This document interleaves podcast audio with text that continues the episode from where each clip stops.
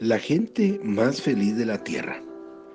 Capítulo 4, tercera parte. Me apresuré y le abrí camino a través de la multitud que se dispersaba. Siempre hubo alguien que lo detenía y el doctor Price notó mi impaciencia. No estés ansioso, hijo. Tu hermana será sana esta noche. Miré a aquel hombre. ¿Cómo podía hacer una afirmación como esa con tanta seguridad? Pero por supuesto, recordé, él no había visto el resultado de los rayos X y tampoco podía tener ni la menor idea de lo grave de la situación de mi hermana. El escepticismo debió transparentarse en mi rostro porque cuando puse el motor en marcha me dijo, permítame que le diga, joven, por qué estoy tan seguro de que su hermana sanará. Y relató como años antes, allá por el año 1924, un poco después de su experiencia con la señorita Macpherson, viajaba en auto a través del Canadá. Cuando llegó a la pequeña ciudad de París, en la provincia de Ontario, mientras iba por la calle sintió la urgente necesidad de dar vuelta a la derecha, y así lo hizo. Luego sintió la misma urgente necesidad de virar a la izquierda. De esa forma el doctor Price fue guiado a través de la ciudad hasta hallarse frente a la iglesia metodista. Allí pareció recibir la orden de detenerse. Sin la menor idea de por qué estaba haciendo eso, Charles Price tocó el timbre de la casa del pastor junto a la iglesia. Se presentó y dijo ser un evangelista. De pronto se escuchó a sí mismo pidiendo si podría tener una serie de reuniones en aquella iglesia y para gran sorpresa del doctor Price, la respuesta fue afirmativa. Entre la gente que acudió a las reuniones, el doctor Price se fijó especialmente en una joven practicante, lisiada, cuyo esposo la traía cada noche. La ponía sobre unos almohadones en una de las primeras bancas. Al preguntar acerca de ellos, supo que sus nombres eran Louis y Eva Johnston, que venían de Laurel, Ontario, y que Eva había estado paralítica y sufría fuertes dolores por más de 10 años como resultado de un ataque de fiebre reumática.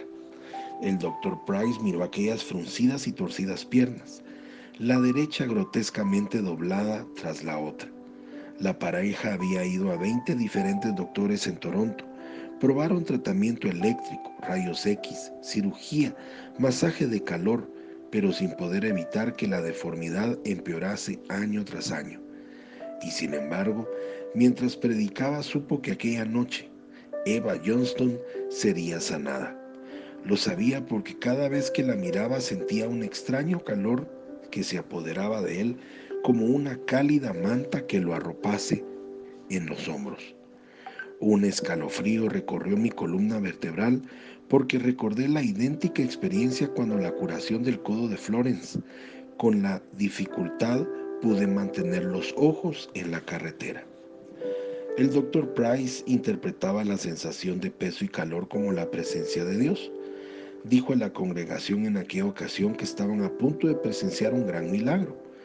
Bajó de la plataforma, posó sus manos sobre la cabeza del enfermo y comenzó a orar. Ante toda la congregación, la espalda de la mujer se enderezó, las piernas se enderezaron hasta incluso crecieron a la vista de todos, a pesar de que no había dado un paso durante diez años. Eva Wilson Johnston se puso de pie, anduvo, incluso danzó a todo lo largo del pasillo. El doctor Price se mantenía todavía en contacto con los Johnston y su curación había sido permanente. Y esta noche, siguió el doctor Price, vamos a ver otro milagro, porque en el momento en que usted habló, la manta volvió a caer sobre mis hombros y ahí está ahora. Dios está presente en esta situación. Tragué saliva con dificultad, no me atreví a hablar más porque en 11 años nunca había escuchado experiencia similar. Eran las once y media cuando llegamos a Downey. La puerta principal del pequeño hospital de 33 camas estaba cerrada y tuvimos que llamar. Al fin apareció una enfermera. Me alegro de que esté aquí, dijo. Flores está peor esta noche. Pregunté si el doctor Price podía entrar conmigo a la habitación y tuvo que ponerse una bata y máscara esterilizada. Luego los dos entramos en la habitación de Florence. Ella estaba en la cama medio escondida entre la multitud de tubos y poleas. Le presenté al doctor Price y ella asintió débilmente con la cabeza. El doctor Price sacó el frasco de aceite de su bolsillo y vertió un poco de líquido en su mano.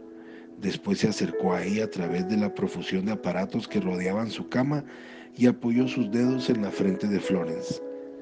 Señor Jesús, fue lo que dijo. Damos gracias porque estás aquí. Te damos gracias por curar a nuestra hermana. Su voz fuerte y gentil continuó orando, pero ya no pude seguir oyendo las palabras porque un extraordinario cambio se había efectuado en el ambiente de aquella habitación.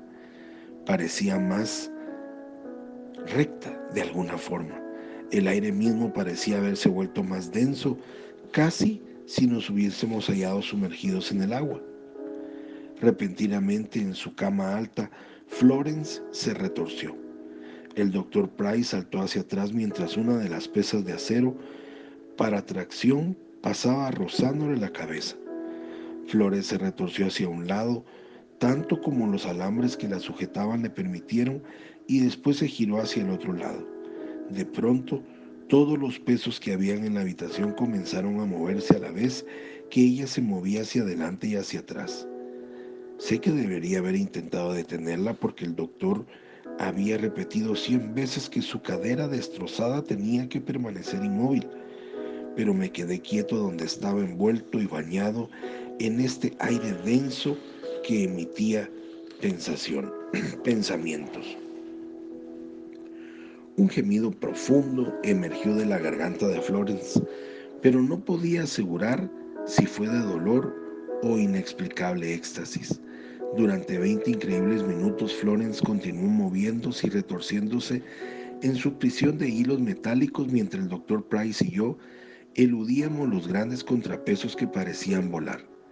A cada minuto esperaba que apareciese la enfermera irrumpiendo en la habitación para preguntar qué era lo que sucedía, pues sabía que cada diez minutos inspeccionaban la habitación.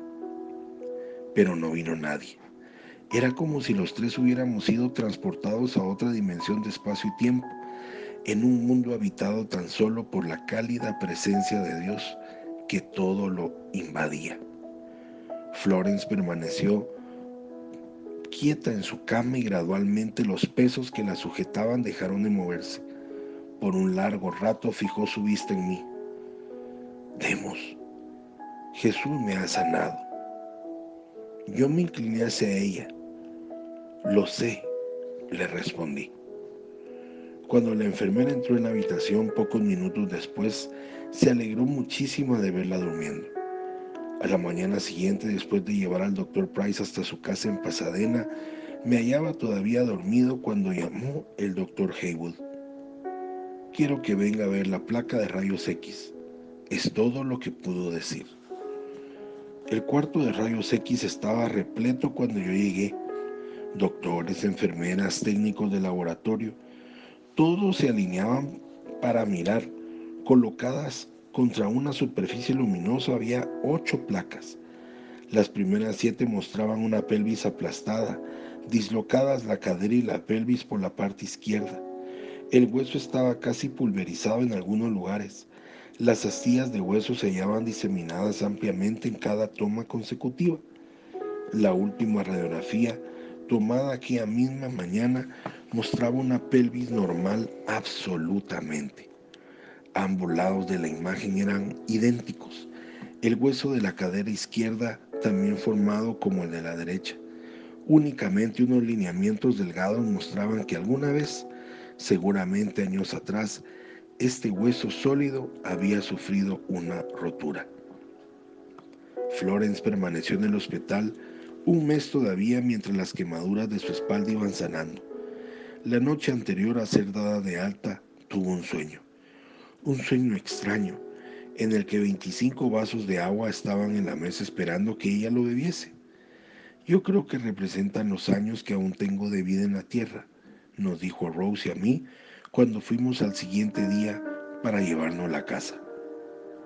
Creo que Dios va a concederme todavía 25 años para que le sirva. Nada supe sobre eso.